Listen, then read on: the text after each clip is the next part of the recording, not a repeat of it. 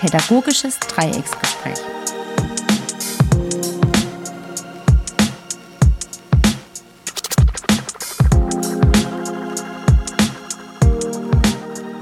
Herzlich willkommen zu unserer siebten Podcast-Folge des Pädagogischen Dreieckgesprächs. Mein Name ist Elena Ganz, Spitzname Leni, und mit mir sind heute im Gespräch Wilfried Grüßinger. Hallo. Und Sebastian Pflüger. Hallo alle beisammen. Wir drei arbeiten beim Stadtjugendausschuss e.V. Karlsruhe in den Kinder- und Jugendhäusern Oststadt und Rindheim sowie in Sebastians Fall der Computerspielschule Karlsruhe. Und wie es der aktive Zuhörer vielleicht schon mitbekommen hat, ergeben sich viele äh, Themen bei uns aus den Teambesprechungen und natürlich auch auf Anregungen oder Nachfragen. In diesem Zusammenhang will ich auch sagen, dass wir seit dieser Woche einen Facebook-Account haben. Da kann man auch weitere Ideen einbringen oder Vorschläge, die man für die nächste Folge hat. Und ähm, diese Woche sind uns in unseren Teamkonferenzen besonders die Themen aufgefallen, bei unseren Social-Media-Auftritten mit den Jugendlichen, dass es doch Unterscheidungen gibt, welche Anwendungen man für welche Art der Kommunikation am besten nutzt.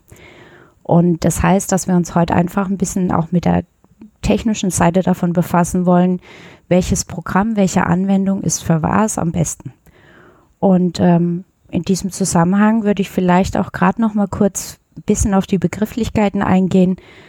Ähm, was denn der Unterschied ist zwischen ähm, Chatten oder Livestream oder was es da sonst noch gibt. Ich glaube, da wäre Sebastian der Beste als Ansprechpartner zuerst. Wenn du jetzt die Begriffe nimmst wie Chatten und Livestream, ist ganz klar, Chat ist, wie man es halt kennt, mehr oder weniger aus äh, den WhatsApp-Kanälen, dass ich halt nur über Textbasis mit dem anderen kommuniziere äh, oder mit einer anderen Partei oder Person. Und im Livestream äh, dass ich halt live zuschauen kann, wie irgendjemand irgendetwas tut. Und da gibt es zwar auch eine Chat-Funktion, aber da geht es primär um dieses Zuschauen, was denn die so tun. Mhm.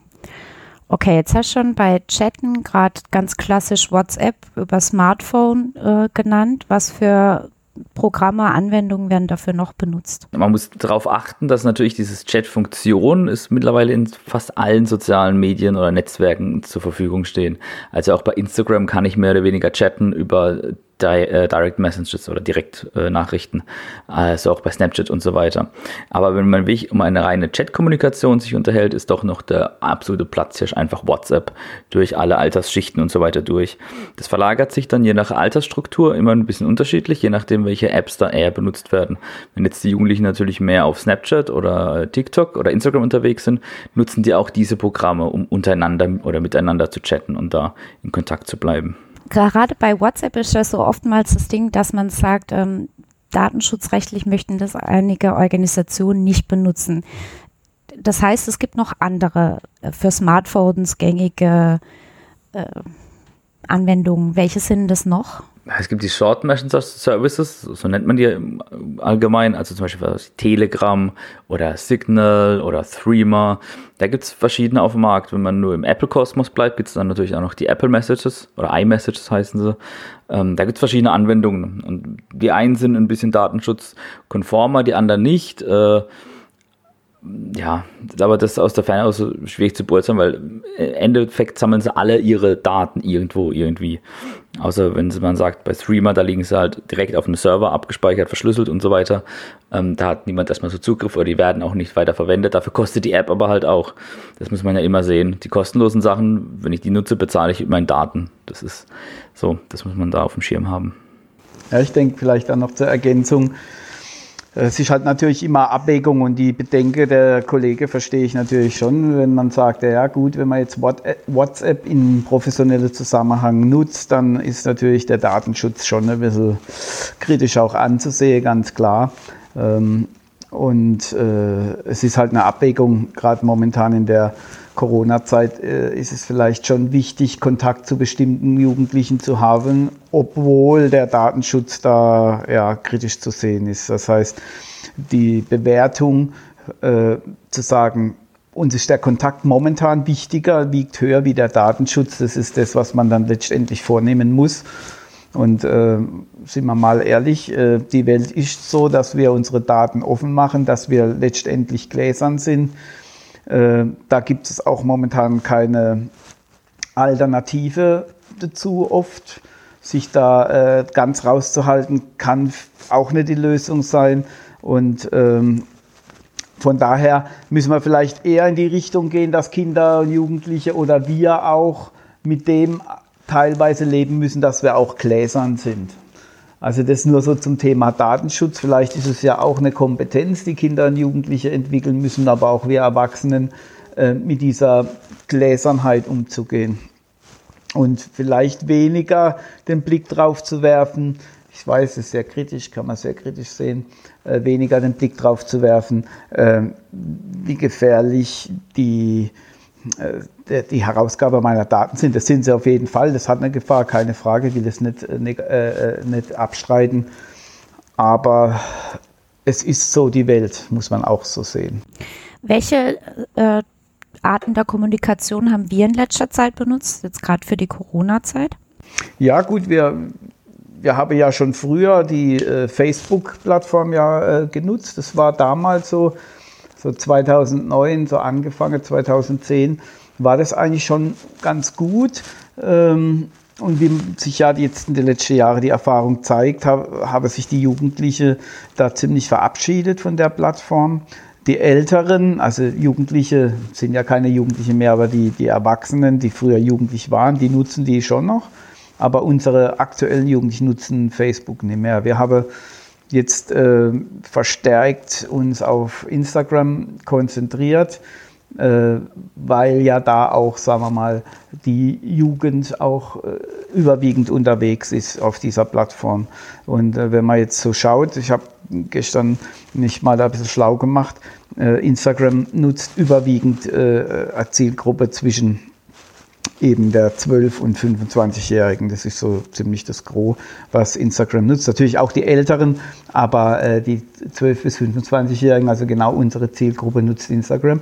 Und ich muss sagen, die, diese Plattform hat gewisse Vorteile, ganz klar, ähm, aber auch äh, Nachteile. Die da wären? Ja, also beispielsweise finde ich, sie ist nicht, Instagram ist nicht so, jetzt gerade, äh, es ist nicht so zugänglich wie andere. Man muss sich da schon mit befassen und es erklärt sich nicht so von selbst, würde ich sagen. Ähm, dann sind die Stories, das muss man ja auch sehen, die sind ja ähm, nur temporär, 24 Stunden.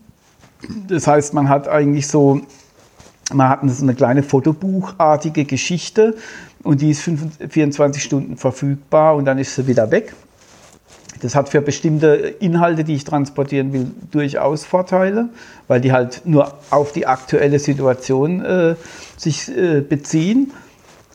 Hat aber, wenn man was Langfristiges macht, machen will, dann eher Nachteile. Also dann sind sie halt weg. Das heißt, man muss sich dann schon auch überlegen, welche Funktion ich für welche, für welche, äh, ähm, für welches Nachricht, die ich transportieren will, dann auch nutze. Und, äh, und da ist Instagram sicherlich, äh, hat er natürlich auch den Feed, den, der, der dann dauerhaft da ist. Aber ehrlich gesagt guckt man da ja nicht mehr rein nach äh, zwei Monaten. Da guckt man ja nicht mehr. Also das heißt, äh, Instagram hat eben, ist sehr kurzfristig, sage ich mal, sehr äh, schnell aktuell und nichts Langfristigeres. Das, je nachdem, was man will, hat man da einen Vorteil oder einen Nachteil. Äh, das wäre für mich so der, der wichtigste Punkt und eben, dass es halt vielleicht nicht ein bisschen sperrig ist für die Zugänge. Vielleicht nicht bei Jugendlichen, aber bei älteren Kollegen auf jeden Fall.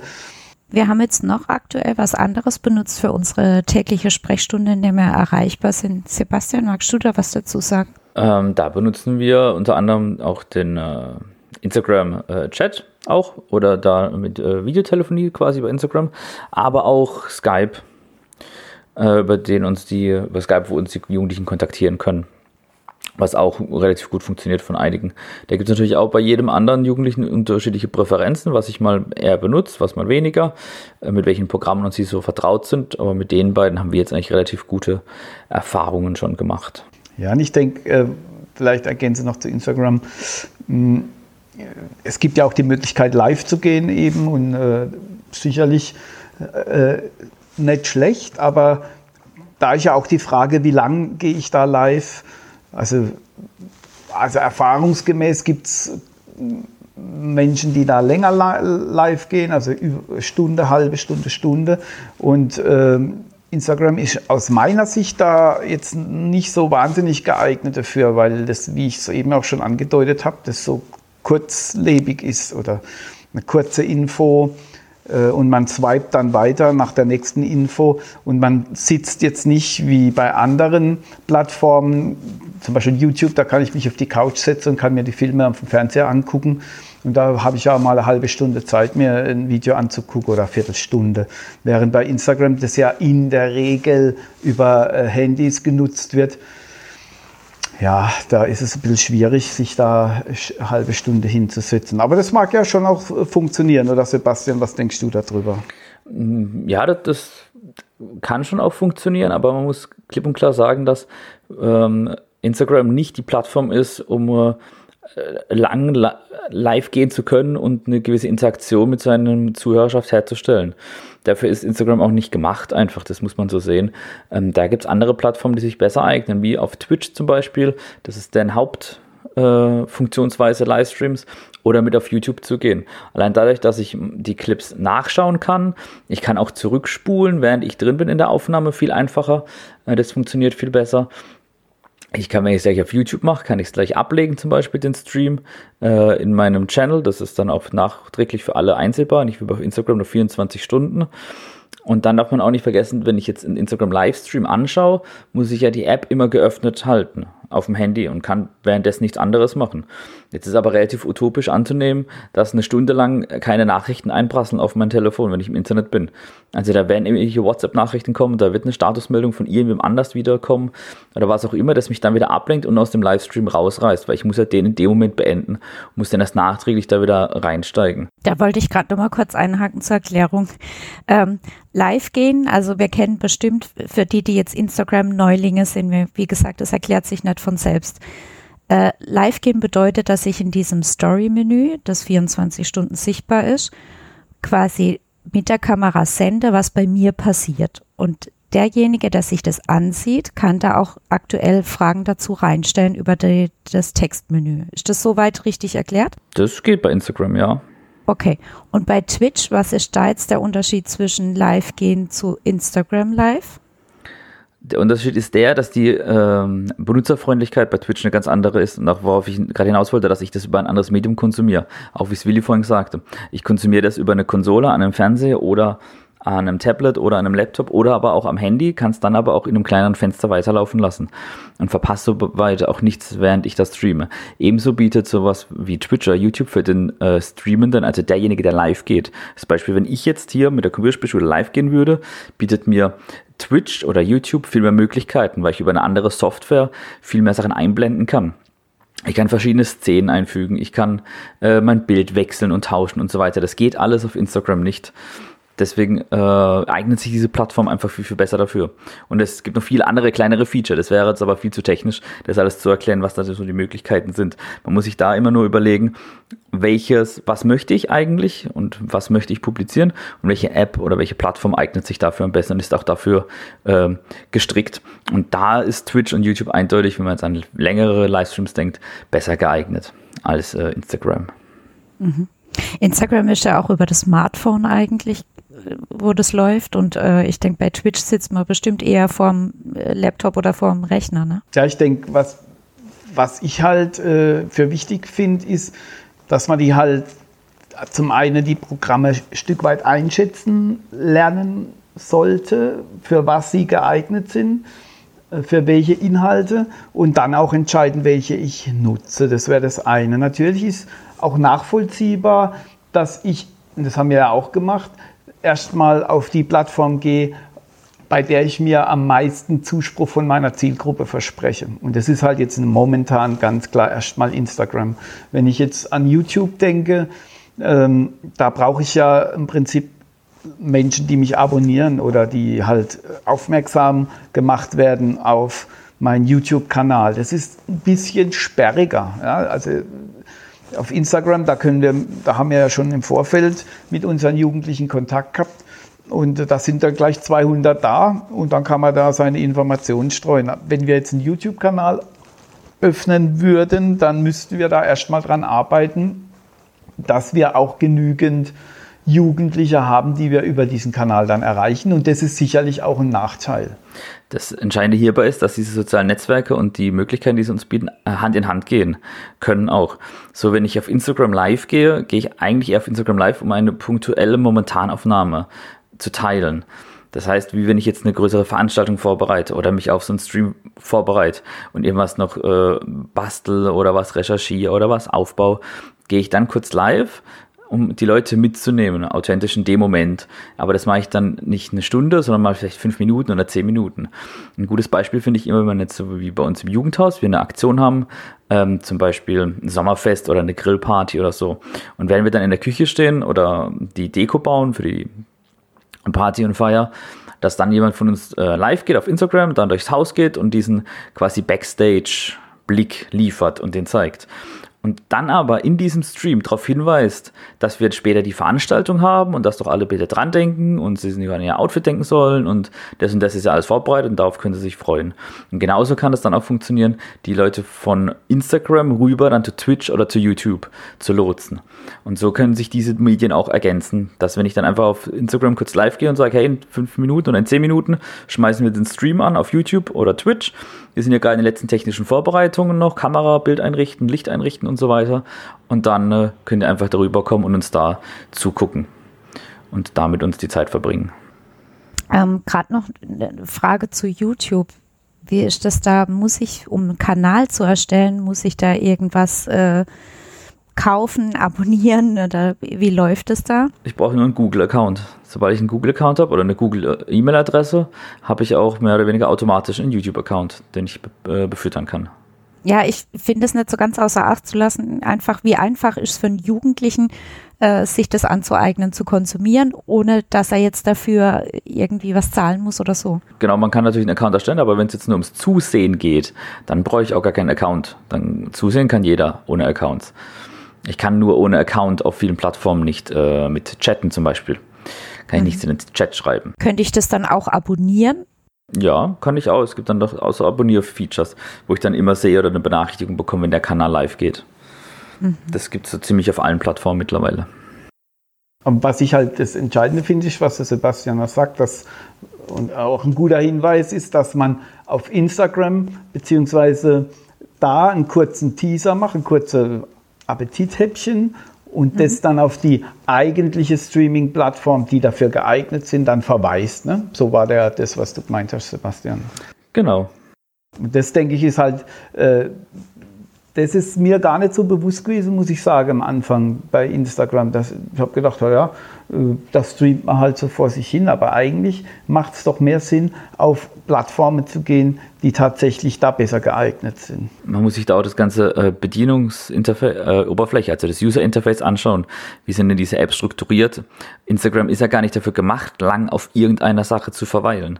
Ich kann mit einem einfachen Wisch, bin ich sofort in der nächsten Story, sehe ich den nächsten Post und so weiter. Wohingegen YouTube und Twitch auch ein bisschen sperrig natürlich sind, weil die halt das Ziel auch haben, lange auf einer Seite zu verweilen und nicht sofort nach 10 Sekunden oder 5 Sekunden aufs nächste zu springen, sondern die wollen die Leute ja und die Aufmerksamkeit ja bei sich behalten auf dem Angebot, was gerade konsumiert wird. Und so kann, muss man das auch immer sich anschauen. Wie sind die Apps strukturiert und die Benutzeroberflächen? Für was sind die ausgelegt? Mhm. Da würde ich auch gerne noch in eine andere Richtung nochmal gehen. Und zwar, gerade weil wir es über Chat und Videotelefonie äh, gehabt haben, ähm, bei diesem Instagram Chatten und Skypen ist mir halt aufgefallen, dass es nicht unbedingt freundlich ist für, wenn du eine größere Gruppe hast, wenn das dann über, sag ich mal, vier Personen hinausgeht. Ähm, und da hat uns Sebastian auch mal den Discord-Server vorgestellt. Was ist das? Ähm, Discord ist auch ein Online-Kommunikationstool. Das ist eine Plattform, da kann man sich, muss man auch sich einen Account erstellen. Danach kann ich kostenlos einen Server erstellen, einen sogenannten Discord-Server. Und auf diesem kann ich verschiedene sogenannte Kanäle erstellen. Die Kanäle gibt es in zwei Kategorien, Sprach und Text. Und mhm. kann dort verschiedene Dinge dann auch einfach publizieren. In Sprachchats, ganz klar, kann ich auch mich einloggen und kann wie über Skype äh, mich unterhalten. In Echtzeit mit den anderen, die in diesem Kanal äh, auch vorhanden sind. Und in den Text-Channels kann ich ganz einfach chatten oder Links posten und so weiter. Und die verschwinden dann aber nicht, sondern sind da einfach abgespeichert und auch für alle einsichtbar. Ist es dann so wie, äh, wie sagt man so schön, eine eierlegende Wollmilchsau? Also so habe ich den Eindruck, wenn man so ein Stück weit das verfolgt, was denn eigentlich so ein Discord-Server macht. Also ein bisschen schon, weil ein Discord-Server bietet sehr, sehr viele Möglichkeiten. Vor allem auch um, äh, es kommt aus der Gaming-Szene heraus und da war es natürlich ganz arg darum, Communities einzubinden. Äh, und dadurch, dass ich verschiedene Text, also beliebig viele Kanäle erstellen kann zu den unterschiedlichsten Themen, können sich in diesen Themen wiederum die Leute natürlich vernetzen die, und austauschen, die darin schreiben. Wenn ich jetzt da an ein Jugendhaus denke, wäre es auch möglich, dass man da verschiedene Kanäle macht mit äh, Infomaterialien zu äh, sucht oder Beratungsstellen oder Bewerbungen oder Hausaufgabenbetreuung oder wie auch immer, äh, wo man einfach unverblümt da mal reingucken kann, was da gepostet wird oder nicht oder sich auch zu dem Thema austauschen kann oder einen Kanal macht mit äh, Spielanregungen Angesch oder Anschaffungen, was angeschafft werden soll fürs Jugendhaus. Ja, für mich ist immer, wie sind die Zugänge dazu? Also ich kenne mich bei Discord jetzt gar nicht aus. Also wie sind denn die Zugänge? Also ich bin jetzt ein Jugendlicher und kriege mit, ja, das Jugendhaus hat jetzt einen Discord-Server, so und nun? Also und nun äh, klicke ich am besten auf den Link, den mir das Jugendhaus zur Verfügung gestellt hat, den sie irgendwo gepostet haben, und okay. muss mir dann die App runterladen. Ich kann Discord sowohl auf jedem Endgerät benutzen, sei es auf dem Tablet, auf dem Handy, äh, Smartphone, Laptop, PC, wie auch immer. Ähm, auf PC und Laptop kann ich es auch im Browser benutzen, aber eigentlich lädt man sich einfach überall die App runter, muss sich ein Benutzerkonto erstellen und kann dann auf den Server beitreten. Man kann auch beliebig vielen von diesen Discord-Servern folgen. Es ist anfangs ein bisschen unübersichtlich gehalten, bis man ein bisschen durch diese Struktur äh, durchgeblickt hat. Aber das muss man sich ein bisschen erschließen. Man kann es ein Stück weit vergleichen wie von früher diese ganz klassischen Foren, die es noch gab. Als es Überthemen gab und Unterthemen und so weiter. So ein bisschen äh, funktioniert da Discord in die Richtung. Gibt es da irgendwie noch Sachen, wo Leute sagen, oh, da gibt es aber auch Nachteile? Man muss bei Discord schon sehen, dass je nachdem, welche Einstellung man gewählt hat, Chats natürlich stehen bleiben erstmal und für jeden auch nachlesbar und ein, äh, sind. Das heißt, man muss da auch die Privatsphäre-Einstellungen und die verschiedenen Rollen, die man vergeben kann, jetzt wird es ein bisschen technischer. Ich kann Rollen vergeben an neue Benutzer, die kommen. Und die haben verschiedene Berechtigungen. Ich kann zum Beispiel erlauben, dass man, wenn man jetzt auf dem Discord-Server äh, joint und neu ist, dass man gar nichts sieht, dass ich quasi erst freigeschalten werden muss. Und dann kann ich einstellen, dass ich den Chatverlauf bis zum Beginn oder bis zum Start des Servers zurückverfolgen kann oder auch nicht. Oder ob ich selber schreiben kann oder ob ich selber sprechen kann und so weiter. Ähm, das kann ich alles regeln als Betreiber dieses Servers und muss aber halt da mich erst ein bisschen reinfuchsen und mich damit beschäftigen. Und dann ist natürlich auch hier die Sache, hey, das ist alles kostenlos. Warum ist so ein krasses Tool kostenlos? Weil die natürlich mit den Daten arbeiten ihrer Nutzer. Die sammeln im Hintergrund natürlich auch Daten. In welchen Channels ist wer was unterwegs, welches Spiel läuft im Hintergrund und so weiter und so fort. Aber das ist der Preis, den wir in dieser digitalen Welt zahlen. Wenn was kostenlos ist, bezahlen wir mit unseren Daten. Und so auch auf Discord. Ich habe noch eine Frage. Ich habe äh, gesehen, dass bei Discord auch äh, ganz relativ einfach Streaming not, äh, möglich ist. Wäre das sinnvoll, in der offenen Kinder- und Jugendarbeit auch so im Rahmen von Discord so Streaming anzuwenden? Ähm, kann man machen. Das Streaming-Service auf Discord ist jedoch noch in der Beta-Phase. Das ist noch nicht ganz so ausgereift und ausgeklügelt wie auf anderen Plattformen. Wenn es dann aber mal soweit ist, ja, bietet es schon Möglichkeiten. Ich werde jetzt demnächst auch erste Versuche unternehmen, bei meiner Pen-and-Paper-Gruppe das auf Discord zu managen, äh, weil die alle halt hauptsächlich nur Smartphones haben. Das heißt, ich kann da nicht mit dem Laptop auf Zoom arbeiten und Bildschirmfreigaben machen oder sonstiges komplizierte Dinge, sondern muss ja einfach gehalten sein. Da werde ich das erstmal ausprobieren. Das kann dann schon Möglichkeiten bieten, äh, einzelne äh, oder Events dann darüber zu planen in solchen geschlossenen Räumen, dass ich nicht gleich öffentlich für alle das Internet streame. Und wenn ich die Leute dann eh schon auf Discord habe, mache ich es auf Discord, dann müssen sie sich nicht nochmal extra Zoom oder was anderes runterladen oder Jitsi oder wie sie alle heißen, die es jetzt am Markt gibt. Hm, okay. Ich finde gerade, weil wir jetzt auch nochmal Zoom erwähnt haben, es gibt natürlich äh, auch ähm, ja, Plattform, wo ich natürlich auch jetzt auf dem Beruf, auch von beruflicher Seite her kommunizieren kann untereinander.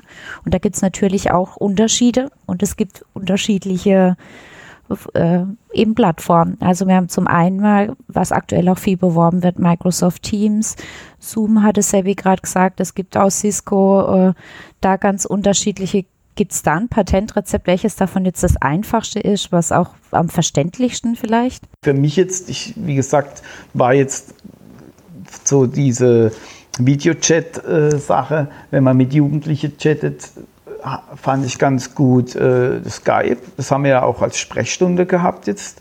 Da haben wir ja, also da habe ich ganz gute Erfahrungen gemacht. Äh, auch da noch jemanden hinzuzufügen, geht ja auch problemlos.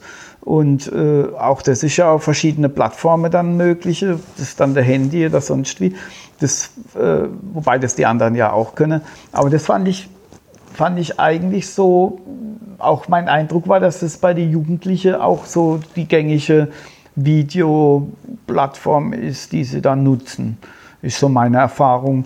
Und äh, weiß nicht, ob sie auch anderes nutzen. Ich hatte jetzt nicht den Eindruck. Es gibt da kein richtiges Patentrezept. Man muss das finden, was, mit dem man sich selbst gut klarkommt, was man auch gut versteht und was dann im Endeffekt aber auch von allen anderen genutzt wird. Also es bringt nichts, sich so eine Insellösung zu überlegen, die dann erstmal auf den ersten Blick, ach, die bietet doch alles und ist so voll toll, aber wenn es halt keiner benutzt und der Zugang zu erschwerlich ist, dann wird es auch keiner machen. Also man muss sich auch immer mal realistisch überlegen, wie viele Programme und Apps soll man sich denn noch alles installieren und wie viele ja. Benutzer-Accounts möchte ich denn noch überall erstellen. Ähm, da ist man auch irgendwann einfach gesättigt und benutzt dann das, was bekannt und vertraut ist. Deswegen ist Skype in den Anfängen auch oft immer viel gewählt, weil das kennt man schon, das gibt es schon seit Jahren. Ähm, deswegen wird es erst viel genutzt. Wenn man dann aber darüber hinaus andere Kommunikationsmöglichkeiten machen möchte, um so eine Art Forum halt zu kreieren, eine Community aufzubilden, dann geht man später auf andere Apps über, wie Discord zum Beispiel. Mhm. Da wollte ich noch ergänzen, das finde ich auch immer so toll, wenn also toll in Anführungsstrichen, wenn dann so Ideen kommen, haben, man könnte doch die Jugendlichen dazu bewegen, nicht WhatsApp zu nutzen, sondern äh, sichere Datenschutz, sicherere Plattform. Ja? Das ist halt unrealistisch, das nützt uns alles nichts. Und daher ist da WhatsApp halt deshalb auch geeignet, weil es halt alle nutzen. Ne? Es, äh, es, bringt uns nichts, irgendwas vorzuschlagen, was dann, und wie du Sebastian ganz klar sagst, äh, was zu nutzen, das dann letztendlich keiner äh, nutzt und wir keinen Zugang zu den Jugendlichen haben, nur weil wir halt die vernünftige Pädagoge sind, sage ich jetzt mal. Mhm. Das bringt uns nichts, ja. Ich versuche es jetzt nochmal zusammenzufassen, weil wir jetzt äh, fast unsere Zeit erreicht haben zum Aufhören. Ähm, man sollte schauen, was nutzen Jugendliche überhaupt und für welche Art der Kommunikation untereinander. Ist es jetzt wirklich nur, dass ich einfach ein Video oder ein Gefühl vermitteln will? Dann nutze ich natürlich am besten Instagram, weil sie da auch am meisten unterwegs sind. Möchte ich aber mit ihnen zum Beispiel chatten oder auch äh, beraten in vertrauter Atmosphäre, dann wäre allererste Wahl wahrscheinlich erstmal das Persönliche über WhatsApp und ähm, wenn ich das auch in einer kleineren Gruppe machen möchte, kann man sowohl da die Chat-Funktion nutzen, als auch bei Skype oder einem anderen, einer anderen Plattform, die einem ziemlich schlüssig oder vertraut ist. Und ich denke, was ich noch von mir mitgeben möchte, wäre auch nicht zu viel zu wechseln, sondern sich wirklich für etwas zu entscheiden und auch möglichst dabei zu bleiben oder erst nach Erfahrung dann zu sagen, okay, mir wäre was anderes wäre besser und jetzt nicht irgendwie alle paar Tage was Neues auszuprobieren, weil auch die Jugendlichen nicht äh, sich ständig irgendwas runterladen wollen und so weiter. Ja, habe ich das soweit richtig zusammengefasst auf, von eurer Seite, Sebastian, Willi? Ja. Ja, absolut. Dann wäre natürlich unsere, wie wir es jede Woche machen, unsere Fragerunde. Was war euer schönstes Online-Erlebnis diese Woche? Willi, möchtest du anfangen? Ja, ich habe ähm, diese Woche äh, privat äh, mit, ähm, mit einem neuen Spiel begonnen und äh, da war ich dann mal kurz äh, online und habe das mal online ausprobiert. Und das hat mir eigentlich ganz gut gefallen und bin dann schnell in einen Flow hineingekommen. Ähm, habe aber gar nicht so viel Zeit gehabt und deshalb äh, musste ich dann wieder raus. Aber das hat mir irgendwie gefallen. Ich hat mich gereizt, das wieder auszuprobieren.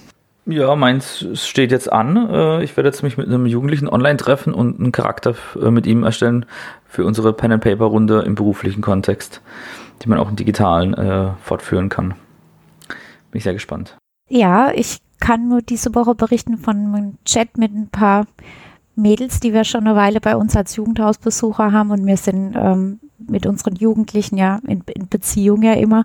Und dann habe ich halt geschrieben, äh, Umarmung zumindest im Geist und dann kam zurück ein Virtual Hug als animiertes GIF und dann dachte ich, oh schön, dass solche Sachen auch in, in einer modernen Zeit, in einer virtuellen Zeit auch so berücksichtigt werden, dass es da jetzt auch GIFs dafür gibt. Ähm, ja, das fand ich schön und das möchte ich auch so weitergeben, ähm, dass solche Werte immer noch da sind und aufrechterhalten werden, auch in einer ähm, ja, Corona-Zeit. Okay, dann würde ich jetzt zur Abschlussrunde. Willi, möchtest du nochmal anfangen?